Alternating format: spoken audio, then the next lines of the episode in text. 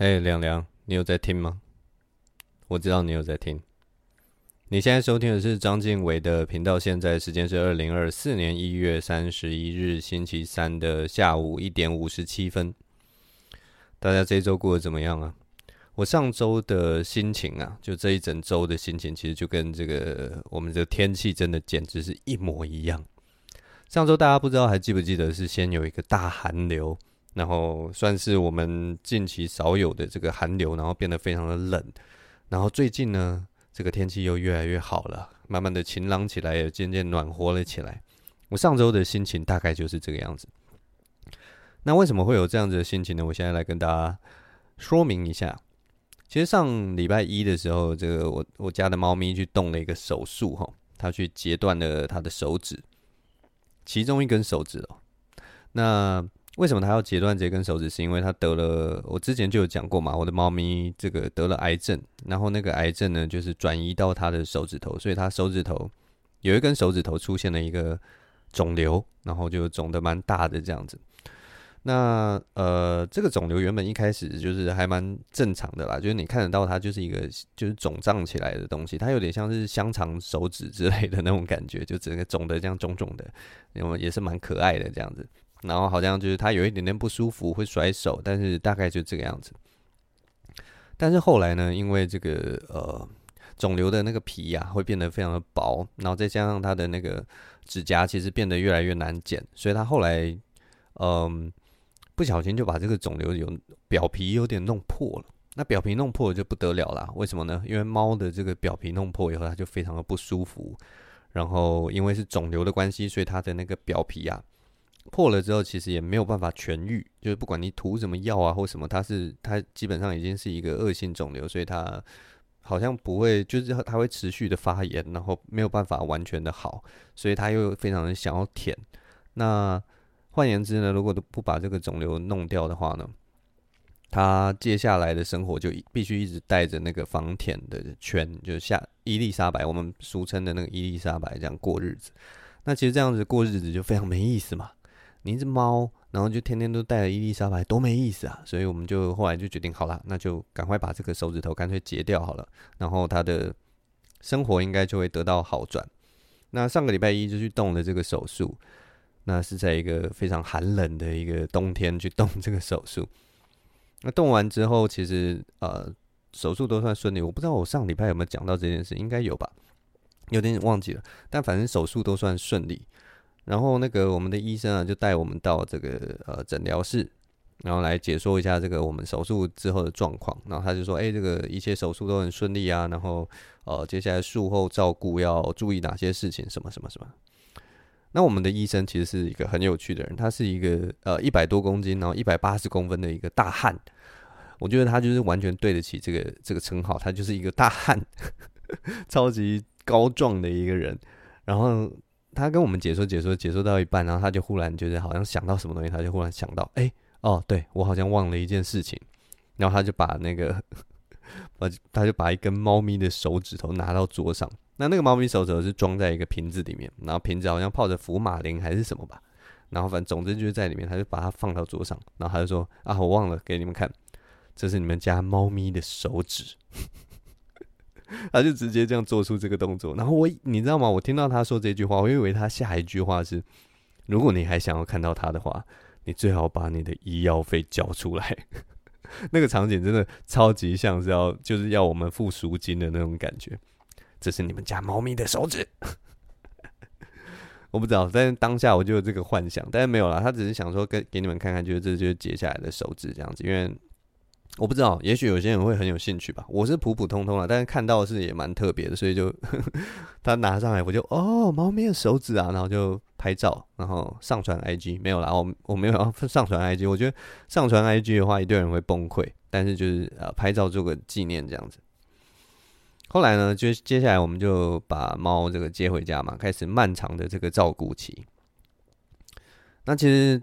回到家以后一样嘛，他因为手上有一个伤口，然后有缝线的关系，因为截掉一根手指，我就会把它缝起来嘛，缝合的伤口这样子。所以呃这几天其实我们的家的猫也都一直带着那个伊丽莎白。那其实你从它的脸呐、啊，你就可以知道这只猫它 它的那个 get 塞饼就一直在诉说着一句话，它一直在跟我们说 “No Elizabeth，No Elizabeth，No No”，他好像天天都在讲这种话。非常的讨厌的，就是我们看到他这么不爽，我们也会想说：哎呀，你再忍一下嘛，这个伤口就是十几天以后就会愈合，你就不用再带伊丽莎白。他就 no no 伊丽莎白。但反正其实我们那个时候呃手术回家之后，前两天其实都照顾的蛮好，就我们天天盯着他，他就是不要让他舔手啊，然后让他定期吃药啊什么的。那到了这个第二天，我还有照相给那个医生看，看他手术后的状况。医生还说：“哎，你们照顾的蛮好，这个看起来这个伤口就愈合的蛮成功。那看来是没有什么大问题啦。因为手术之后，大家最担心的就是发炎嘛，或者细菌感染什么的。那他他都没有这样的情况，然后我们就觉得很开心。那我跟我女朋友的排呃呃排班大概是这个样，就是她早上会去工作。”然后他下午的时候会回到家里面，然后跟我交班。我下午的时候就去咖啡店工作，这样子。所以我们大概就是这样子轮流，然后来照顾这只猫，这样子，嗯，蛮认真在照顾它的。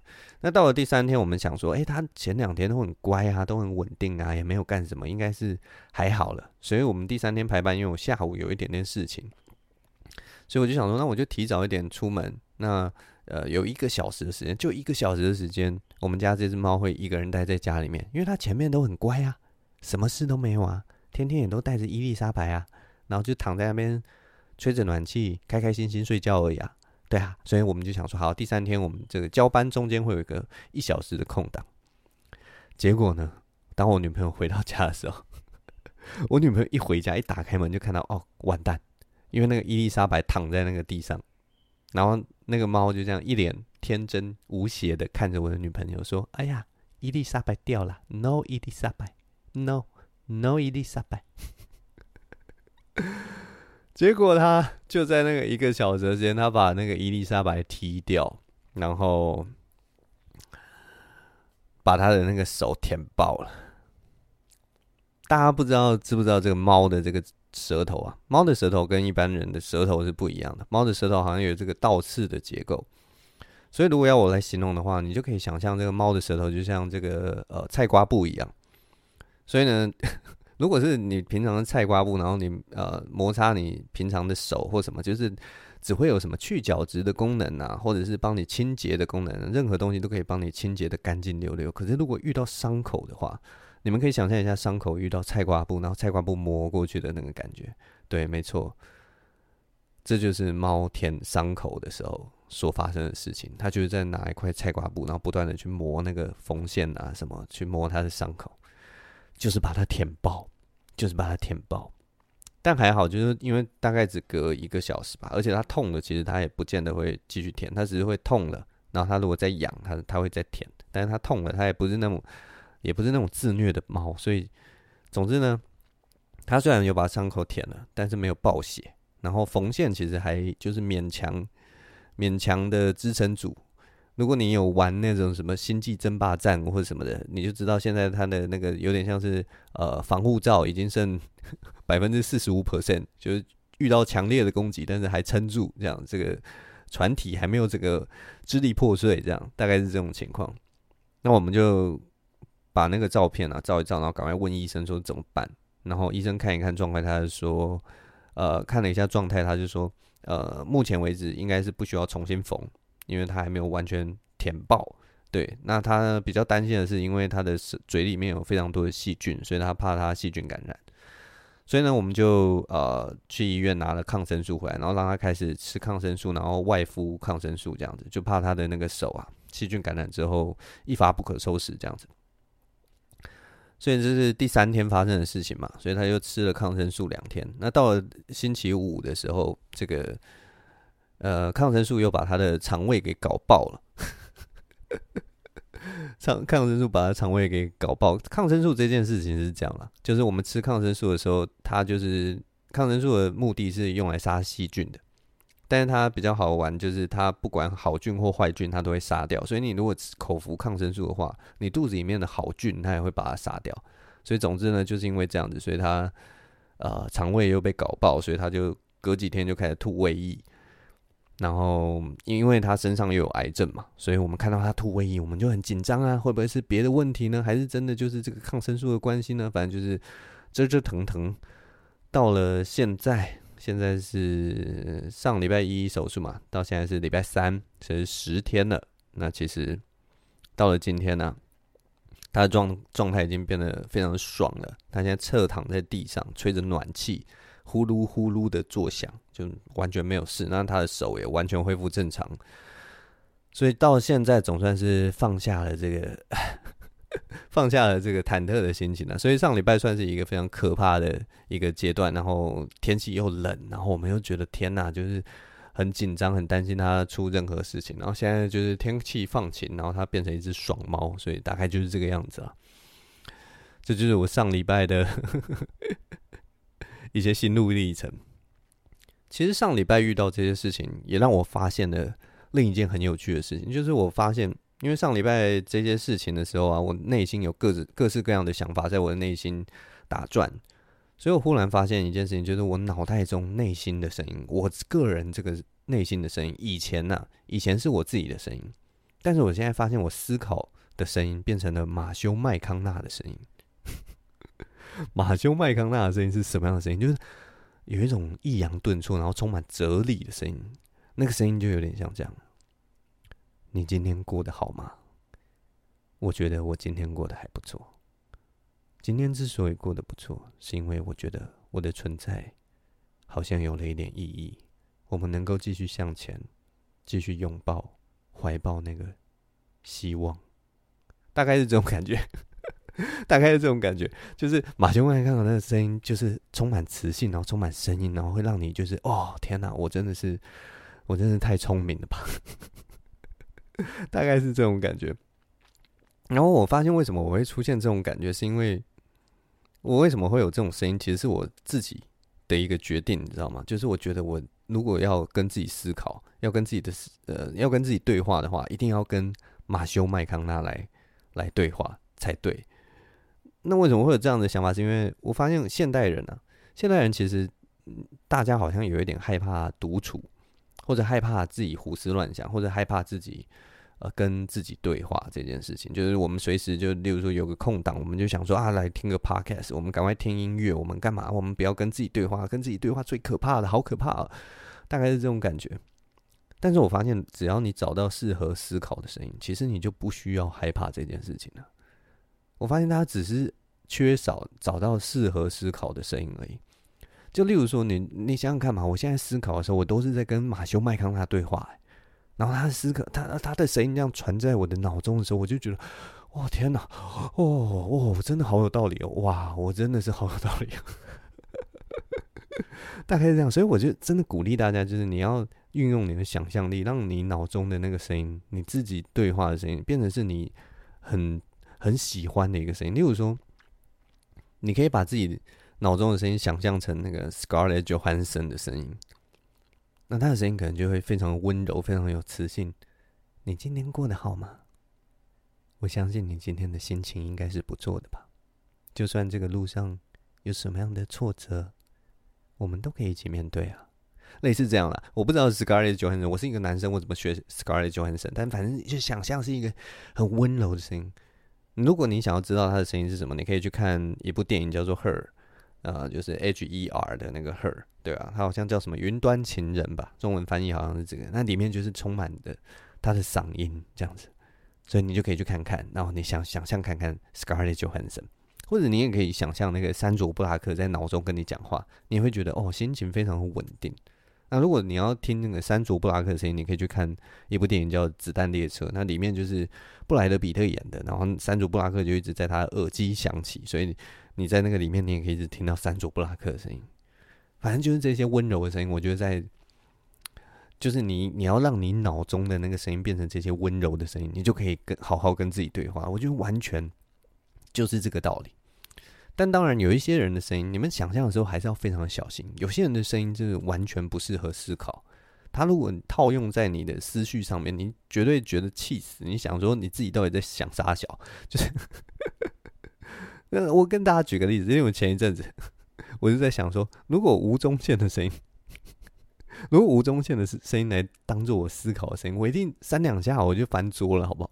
他说他可能就我不知道，我我假装一下，假装吴宗宪要思考这个人生的意义，想像吴宗宪讲一些哲学。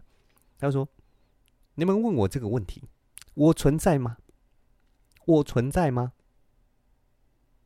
这个问题有什么意义吗？我存在吗？” 我你知道我听到这，我就想要打他，我就想要翻桌了。我想说，你这这这什么什么奇怪的声音？我为什么要听我自己用吴宗宪的声音思考？大概是这种感觉啊啊！我也我有我有学吴宗宪也是不怎么想啊，但是 但是我就觉得大家应该要选择一个你思考的时候你听到的声音，然后如果你能够听到你喜欢的声音，其实就比较不会害怕跟自己对话了。大概是这种感觉啊。那我为什么会提到这个马修麦康纳的声音呢？因为呢，前一阵子我这个马修麦康纳的心理声音啊，他说服我去看了一部漫画。这部漫画其实在我的那个待读清单里面很久了，然后我一直都没有去看。然后结果最近这个马修麦康纳的声音就跟我说：“你想要看一部跟你平常看的非常不一样的作品吗？这部作品你想看很久了吧？”你想看很久，但一直都没有找到时间来看。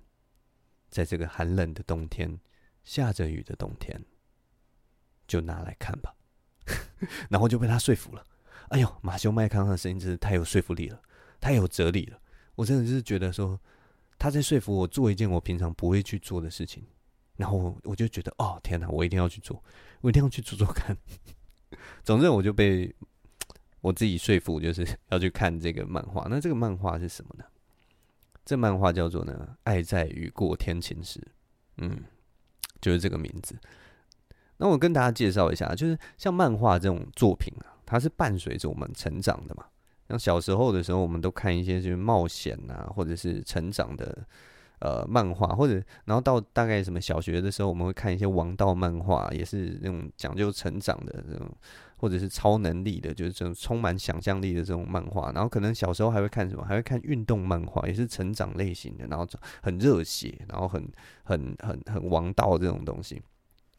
但是从，后来等到我们长大之后，其实我慢慢会看一些就是那种生活型的漫画，很很清清淡淡，很生活，讲一些就是我们平常鸡毛蒜皮买买东西这种。事情就例如说，我长大以后我才比较懂得欣赏。例如说，像什么《海街日记》呀，或者是我也忘记还有什么哦，还有一个最近像最近比较比较红的是那个《葬送的芙莉莲》。这也其实对我来讲，《葬送的芙莉莲》也比较像是生活型的漫画。它其实在讲一些，就是讲一些回忆，讲一些呃惆怅，讲一些人生中的无奈。就这些东西都讲得非常的深刻，可是其实小时候你如果看，假设说比较年轻的时候看《葬送的芙莉莲》，你会想说，哎、剧情在哪？为什么什么事都没发生啊？到底你到底要讲什么啊？这边每天这边干股到底是在干什么？就也许你就会充满这种心情，我要的抓马呢？我要的戏剧呢？什么？为什么你这里放一放放一枝花，然后一堆人说好感人，好感人，到底感人在哪里？也许是这样。我要看鲜血，我想要看痛苦，我想要看就是福利连断一只手在地上爬，类似这样，我不知道。但总之，这个东西真的是长大之后才会慢慢去看的。那我觉得我们看的漫画 跟我们 年龄的状态都有很大的关系。那这个爱在雨过天晴时呢？身为一个中年大叔啊，我觉得我看这个《爱在雨过天晴时》，好像有有一点有点太过适合了，你知道吗？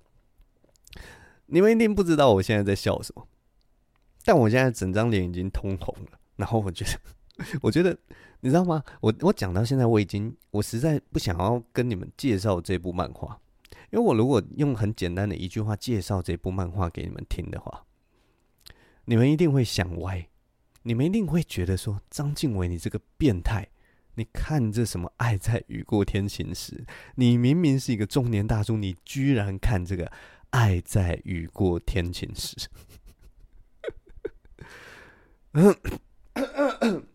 没有，真的。好，我我我先好，我冷静下来。好，我跟大家介绍一下《爱在雨过天晴时》是什么样的一部漫画。好了，首先呢，我们来讲一下它的剧情大纲。好，《爱在雨过天晴时》的剧情大纲，它是在讲述呢，就是有一个十七岁的田径队的高中青春少女，爱上了一个四十五岁的中年大叔。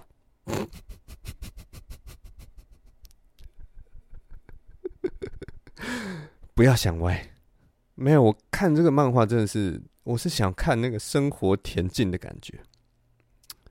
我知道你们内心的警铃一定已经到现在已经大作，就想说张经纬，你看一个十七岁爱上四十五岁中年大叔的故事，你为什么要看这样的作品？我已经听到大家内心谴责的声音，没有，真的不是。我今天呢是要跟你们推荐一个好漫画，这也不是那种。H 漫，这也不是那种情色漫画，这真的是一个，你知道吗？啊，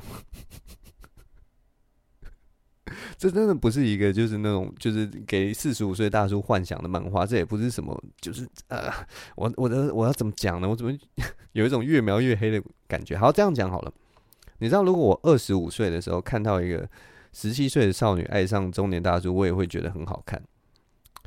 不是，我要讲的 不是刚刚那句话，我要讲的是说，呃，我二十五岁看这个漫画，应该也会觉得很好看。好，不对，因为女主角是十七岁，我觉得我如果这样讲，感觉怪怪的。好，重点，重点，等等等，让我好，我整理一下我的思绪。嗯，重点是呢，重点是这个漫画的叙述角度，其实是从这个女性的观点开始抒发的。它是它这这部作品。这个漫画的作品其实是在表达那种少女爱上一个人是什么样的心情，只是这个人刚好是一个四十五岁的中年大叔，然后他当然在呃喜欢上这个中年大叔的前期，他当然也会想说，诶，我为什么不是喜欢上隔壁的帅哥？为什么不是喜欢足球队的学长？那我喜欢这个四十五岁的中年大叔，呃，是对的吗？他当然也有这样的质疑。那但但是呢，他是一个。女性观点的爱情的著作，所以它那个过程其实是非常温柔、非常暖心，然后充满一些就日常点滴跟日常的呃小细节的一个故事。那为什么这部作品好看？其实其中一个很关键的东西就是它的作者是女性，它的作者是一个女生，然后所以她在描写这个少女情怀的时候，其实我觉得非常到位。然后这个爱情故事是发生在雨中的。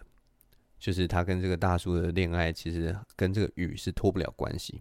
那这个雨其实是有象征意义，它是象征这个十七岁的少女她内心的一些挣扎，还有她困在一个黑暗的角落的那样的困境。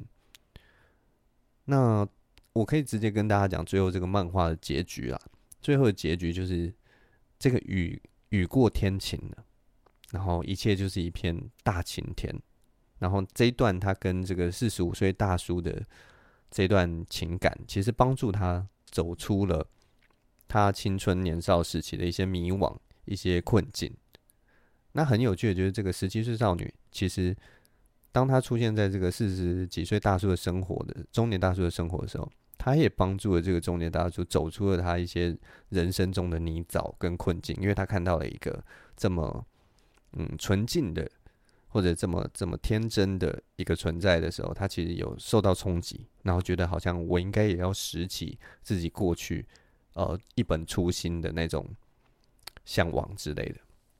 所以，总之呢，这是一个我觉得相当疗愈的故事，只是它是用爱情作为一个一个主轴啦。然后，我其实蛮推荐大家去看的，因为这部作品其实你看完以后，你会感到非常的温暖，然后非常的开心。真的，这部作品《爱在爱在什么？爱在雨过天晴时》送给大家。那我这一周的状态也是从，也是这个雨过天晴了啦。从上周的这个寒流中的这个降雨，到今天就是一切都放晴了。